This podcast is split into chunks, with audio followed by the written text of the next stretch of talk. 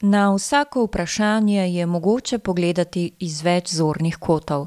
Vsake teme se lahko lotimo na več različnih načinov. Ali ste sami bolj analitične ali kritične narave? Ali pa se morda pri presoji zanašate na svoje občutke?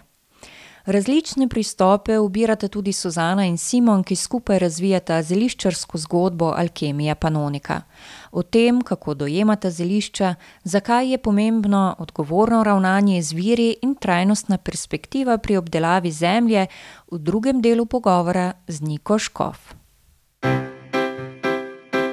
Pozdravljena Štajerska. Sobota. Sobota. Sobota. Sobot. Sobot. Lučane. Lučane. Lojčak. Lojčak. Radgona. Radgona. Radgona. Bad Radkersburg. Pozdravljena Štajerska.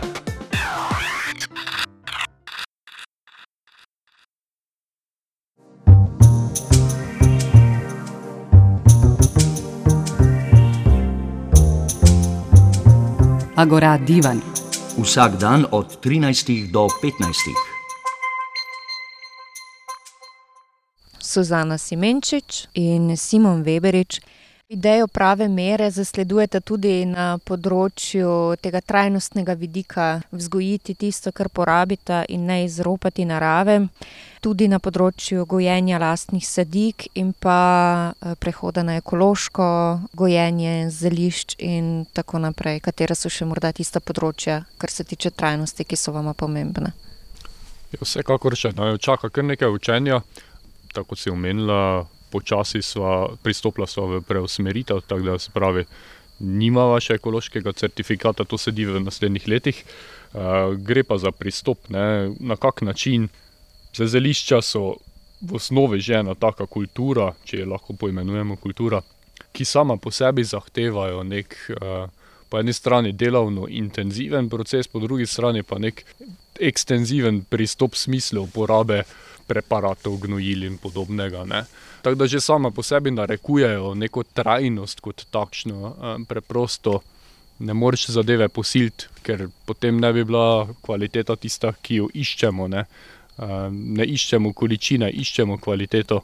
Tako da to je vsekakor en poudarek, da iščemo kvalitetne surovino, ki jo lahko pridelamo, da jo pridelamo na tak način, da bo čim manjši vpliv na okolje, naravo. Zavedava se, da tukaj je še kar veliko možnosti za učenje, vsako stvar, ki jo počnemo na splošno v kmetijstvu, pa tudi nenazadnje v v zeliščarstvu, destilaciji, je neki energetsko potraten proces ali pa splošno, potraten proces, ki ga možno optimizirati. In teh malih stvari, ki jih lahko človek optimizira, kar nekaj. Tako da tukaj delava smislu teh izboljšav. Posledično pa skozi to delovanje in pa seveda izdelke, ki ob tem nastajajo, tudi, ljudi, bom rekla, učiva o tem, da je treba tisto, kar držijo v rokah, ali pa tisto, kar spijejo ali pa uporabljajo, spoštovati. Da ni samoumevno, da, da je to zraslo, pa ne gre tukaj za najin input, najin vložek, ampak bolj v smislu rastline kot take, ne, Prej sva že dol na vrtu, ko smo se sprehajali, omenila, koliko rastlinskega materiala rabimo, da dobimo, vem, pet mililitrov, deset mililitrov eteričnega olja, in to ni samoumevno, ne. Ne boš šel pa kar vzel tisto flaško in pol nabutal neomejeno, število kapljic, ne vem, v difuzor ali pa v neki izdelek, ampak dejansko manj je več, to je itak eno tako pravilo zlato, ampak ja, to spoštovanje do, do izdelka in tudi, uporaba, sušenega zelišča pa mešanice čajne dejansko učiva. Midva sva se tudi mogla tega naučiti, da ne zgrabiš kar tisto pešico, zadnjič sem videla na eni čajni mešanici piše, da za tri deci, v tri deci vrele vode damo eno zvrhano žlico čaja. Oziroma sušenega zelišča in sem bila zgrožena zaradi tega, ker to je absolutno preveč. Ena čajna žlička bo čisto dovolj ali pa še to ne, ne, če je seveda to kvalitetno pobrano v pravem času, kvalitetno posušeno in uh, tudi uh, skladiščeno ob primerni temperaturi, in ni izpostavljeno sonce in tako naprej. In če je seveda sveže, oziroma iz pretekle sezone, naj, takrat ne boš rabo uporabiti toliko zelišča no, za en čaj. No.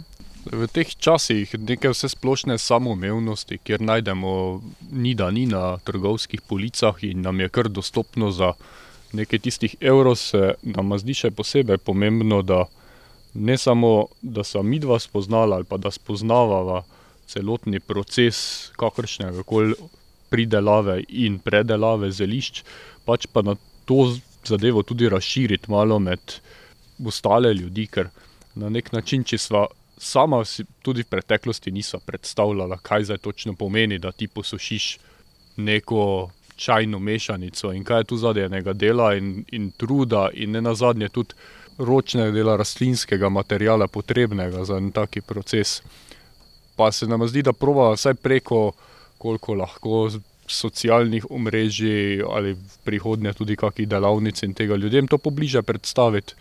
Mislim, da moramo ljudje počasi priti v stik z hrano, tudi videti, kako je naša hrana pridelana, da naša hrana ne prihaja z polic nakupovalnega središča, ampak da so zadnji kar nekaj truda, predvsem pa tudi, tako kot je Susana rekla, nekih resursov, bodi si je to rastlinski material, bodi si pa so to ne na zadnje tudi energenti, ki jih porabljamo za pridelavo takih stvari. Gre torej za trajnostno in odgovorno ravnanje in življenje, tako zaradi naravnih virov, kot pa v končni fazi tudi človeških, tudi vidva vlagata v to svojo energijo, čas in znanje, ki ga nabirata na tej poti. Kaj je tisto, kar ponujata uh, svojim kupcem, strankam, zainteresiranim, ki se lahko oglasijo tudi pri vama na vrtu, da ga spoznajo? Začela sva s tistim, kar nisva planirala, da bova kadarkoli delala, in to so čajne mešanice, ki so nam pa sicer zelo ljube, zaradi tega, ker eh, so nastale res zelo aromatične uh, zadeve in uh, so jih tudi kupci zelo dobro sprejeli. Imajo tudi nekateri pravijo, da zanimiva imena, naprimer um, Teta z Amerike, Heavy Metal. After work relax, tega bomo sicer preimenovali v Nahsidaj. Vsi vemo, kaj pomeni Nahsidati malo, ne? ko si zvečer, mislim, zvečer popoldan utrujen. Um, imela sva še antiprdec uh, v prvi sezoni, uh, ven, ven pucanje, kaj še smo imeli, kar dosti stvari. Ja, no. Potem smo dodali še zelišne soli, tudi to smo rekli, da ne bomo delali, ampak se je potem uh, zgodilo ravno nasprotno, ker pač uh, vse jaz uh, rada kuham in pol, dajmo še malo se tukaj poigrati. Ampak začela smo pa vrt z namenom, da bomo destilirala in pridobivala hidrolate, predvsem pa eterično olje. Le, z letošnjim letom začetku leta smo registrirali naj prvi kozmetični izdelek, hidrolat rimske kamilice. In uh, letos jih bo, bojo sledili še nekateri drugi. Tako da to nam je nekako, uh, v tem se vidi v prihodnje, seveda pa za eterično olje sicer za neko uh, večjo, kako bi rekla, večje količine nikoli ne bomo imeli ampak upamo, da bo pa vseeno še kakšno eterično olje registriralo. No. Ampak nekako nam so nam želja in cilj hidrolati. Seveda pa, ker je spektr pač izdelkov, ki jih lahko dobimo iz zelišč, res širok, seveda bomo videla, mogoče še kakšen macerat ali kaj takega pride. Glavno izhodišče pri najnih izdelkih je to, da, da naj more ta izdelek, ki tako ali drugače nastane, najprej intrigirati in fascinirati. Ne? Vsekakor imamo rada tu kreativnost, ne samo pri imenih, pač pa tudi na splošno. In je tisto, začutiš tisti pravi moment, da to je pa bilo zanimivo probati. Ne? In to je v bistvu del te naše panonske alkemije, tudi to, ne? da to je pa bilo dobro probati. Pol pač je vredno probati, če sam z tega vidika, da vidiš, če to res je to. In Za zdaj je zanimivo, no, uh, iz teh poskusov je ratalo kar nekaj uh, izdelkov, ki jih ljudje imajo radi, jih uporabljajo in so se nekako prijeli. In to je na nek način tudi vodilo. Najprej moja, mora zadeva najo prepričati, da ima biti toliko zanimiva, Eh, Šele potem bo prišla tudi mogoče do potencijalnih uporabnikov. Druga zadeva, ki pa je tu pomembna, pa vsaj recimo pri čajnih mešancah in vseh ostalih, v duhu tega promocije dobrega počutja, bolj kot te fitoterapije, pa je to na nek način, da mi dva praviva, da, so mi dva zgolj del te celotne zgodbe dobrega počutja. Mi dva pripraviva izdelek, pripraviva čaj, zeliščno mešanico hidrolat, ta drugi del pa mora uporabnik narediti sam, se pravi, spiti čaj v dobri družbi, se pocrklati z hidrolatom. Da to so pa tisti del, ki pa ga doprinese sam uporabnik tej alkemije in na tak način vidiva nekako to zaključeno zgodbo te alkemije, panonske alkemije, alkemije panonike, kjer v ta, bi rekli, ples stopata tako uporabnik kot pa pač midva, ki sva tu zato na, ne nazadnje, da, da služiva. Ne. Na svoji koži lahko ljudje občutimo pozitivno delovanje uh, zelišč, čajev, destilatov, eh, eteričnih olj in tako naprej. Kar mi je bilo pa zanimivo, prej, ko smo se pogovarjali, pa sta omenila tudi, na kak način je to mogoče pojasniti iz eh, vidika delovanja in povezovanja in spreminjanja molekul. In bi vaju prosila, da vsaj delno nagovorite tudi to, torej, da ne gre zgolj za nek placebo efekt, obstajajo eh, tudi raziskave, ki potrjujejo in seveda z radovednostjo raziskujejo te pozitivne učinke zelišč, ki jih lahko občutimo na svoji koži.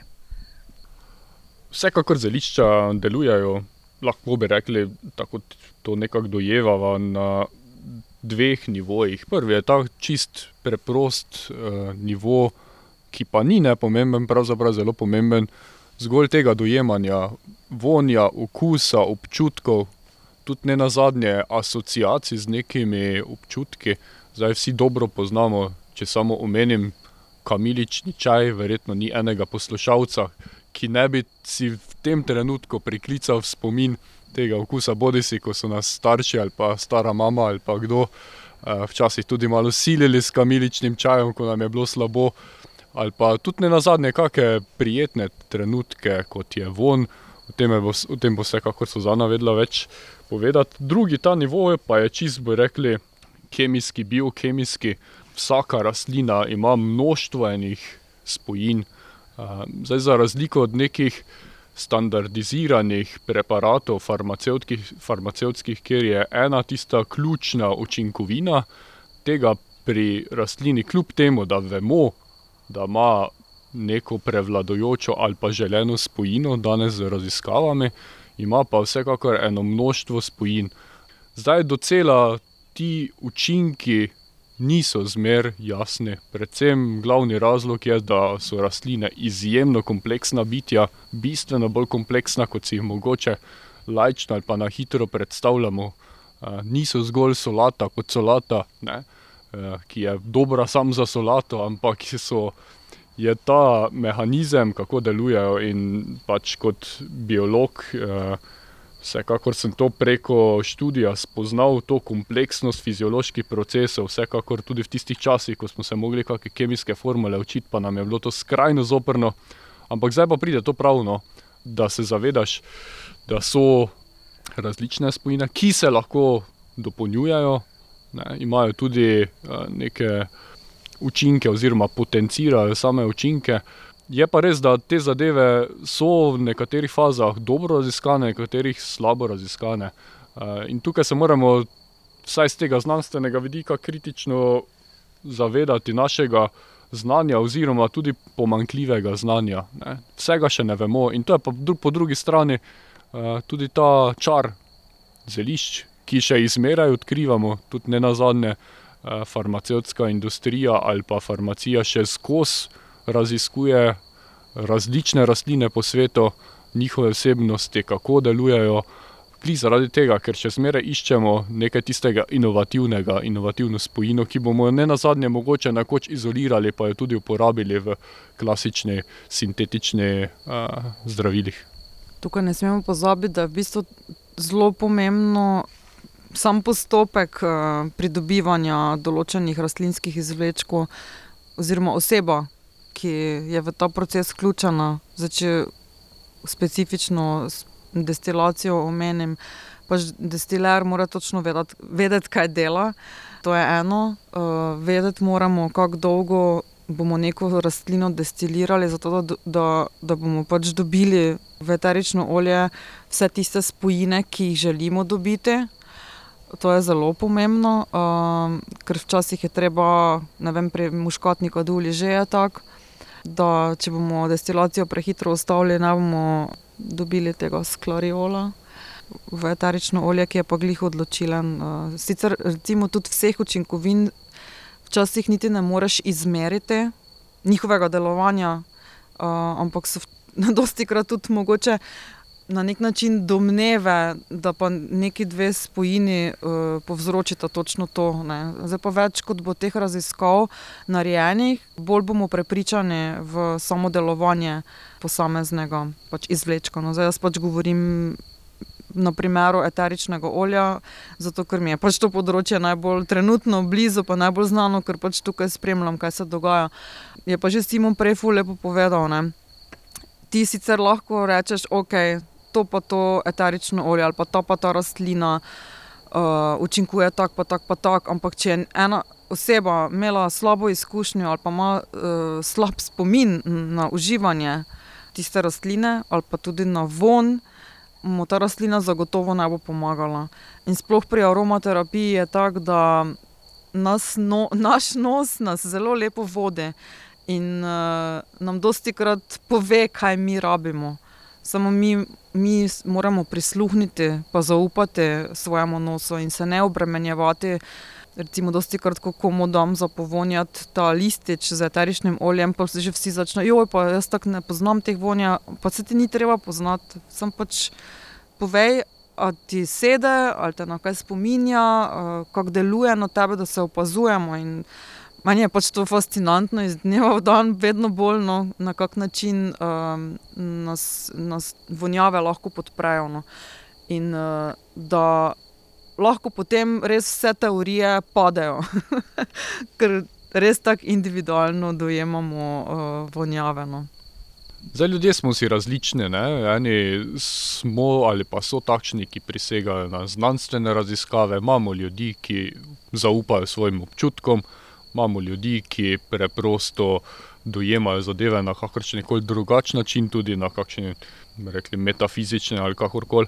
In uh, pravzaprav je fino in tudi prav, da imamo tudi preko zelišča na zadnje več možnosti in več pristopov. Ne? Se pravi, lahko gledamo zelišča kot neki skupek kemijskih spojin, lahko gledamo na zelišča kot čistega uh, aromaterapevtskega vidika, lahko gledamo iz tega čisto, kakšne čustva, čustvena stanja uh, nam prikličajo. Tako da ponujajo nam več odgovorov za vsakega, in vsak lahko najde tisto svoje na tistem svojem področju. Ne moramo zdaj od vseh pričakovati, da bodo čist na isti način dojemali zelišča in to je pa bogatstvo tega. Lahko se jih loti iz enega konca in iz drugega konca, in konec koncev ni nujno, da je samo en pravi način, več je možnih. Ne.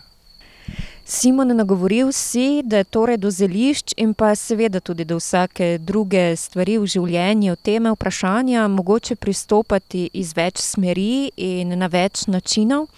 Kakšen pa je vajen osebni pristop do zelišč? Vsak ima najverjetneje svojega. Simon ni omenil prej, prej vibracije, ki jo vsaka rastlina oddaja. Ta vidik je meni predvsem fulpomemben. Pa ne, ne bom zdaj rekla, da ima, ima določena rastlina višjo vibracijo kot druga, čeprav nekako velja, da vrtnica naj bi imela najvišjo. Ploh pa, ker je vrtnica tudi ena taka rastlina ali pa tudi uh, njeni izvlečki, ki nam pomagajo res na, na vseh nivojih. Ampak dejansko uh, je meni pač nekako ta, ne vem, to povezovanje z rastlinami. Uh, tudi jaz dosti krat rečem, da mi ona reče, kdaj naj jih požanjem ali pa kaj rabijo. Ne? Čeprav že tudi sama ne vem na kaki način, ne? ampak uh, nekako preprosto pač veš in bolj kot se povezuješ, s tem tudi krepiš pač stik samega s seboj oziroma začneš zaupati te neki svoji intuiciji.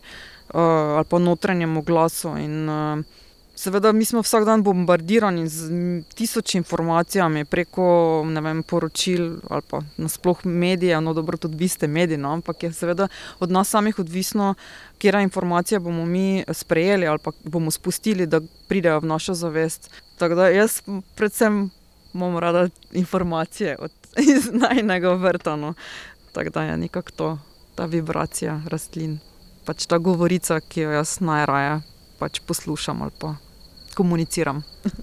Ja, na splošno je tako za Suzano, na nek način tudi se dopolnjujemo v teh pogledih, ker ima vsak na nek način na svoj način funkcionira. Tem, kar so Suzana omenjala, zdaj ta vibracijsko-energetski del. Uh, jaz to vseeno pač po naravi sem bolj tak racionalno uh, naravnan. Uh, Ampak po drugi strani pa, pa se mi zdi, da je to taki fajni miks, ne? ko zadeve se dopolnjujejo. Vsekakor pa jaz dojemam celoti rastline kot, vsaj želim si dojemati celostno ali pa celovito. Ne? Rastlino kot takšno z vseh možnih vidikov, tudi ne na zadnje tak, tega, ko ga so zana omenjala. Ker se mi zdi po eni strani čist tak, se, se bo malo hecno čulo, ampak da neko rastlino, ki jo tako ali tako slabo poznamo, kljub vsej znanosti in temu, kar si mislimo, da vemo o njej in tradiciji v starih knjigah, zreduciramo na nek opis. Ne, pa rečemo, to je pa rastlina, ki je dobra, in v petih alinejah naštejemo, zakaj je dobra, za katere simptome, in pol še mogoče v enih treh alinejah, kaj vsebuje takega pametnega. Se mi zdi, da je. Da jih vzamemo malo tega čara, ki ga ima, ne? po drugi strani pa se moramo res zavedati, da še od njej zelo malo vemo. Je, to je po mojem tisti pristop radovednosti, ne te neke naprej determiniranosti. In, uh, pa vem, jaz bi rekel, da treba rastline na nek način širše obravnavati z večjih možnih vidikov, ker to nam nekako dopušča ta manevrski prostor in to možnost tega igranja in spoznavanja. Spoštovanje narave, odprtost za nova znanja in sprejemanje procesa učenja ter sprememb je nekako tisto, kar bi lahko povzela kot sporočilo in pa kot idejo, ki sem jo od pogovora z vama danes odnesla jaz. In hkrati to, da kadar je človek bliže samemu sebi, je bliže tudi naravi, in kadar je bliže naravi, je bliže tudi samemu sebi. Tako da bi na tej točki povabila tudi poslušalce, da se sprehodite po kakšnem vrtu in morda obiščete kakšno zeliščarsko kmetijo, denimo Alkemijo Panoniko na Stavešinskem vrhu v bližini Gornje Radgone.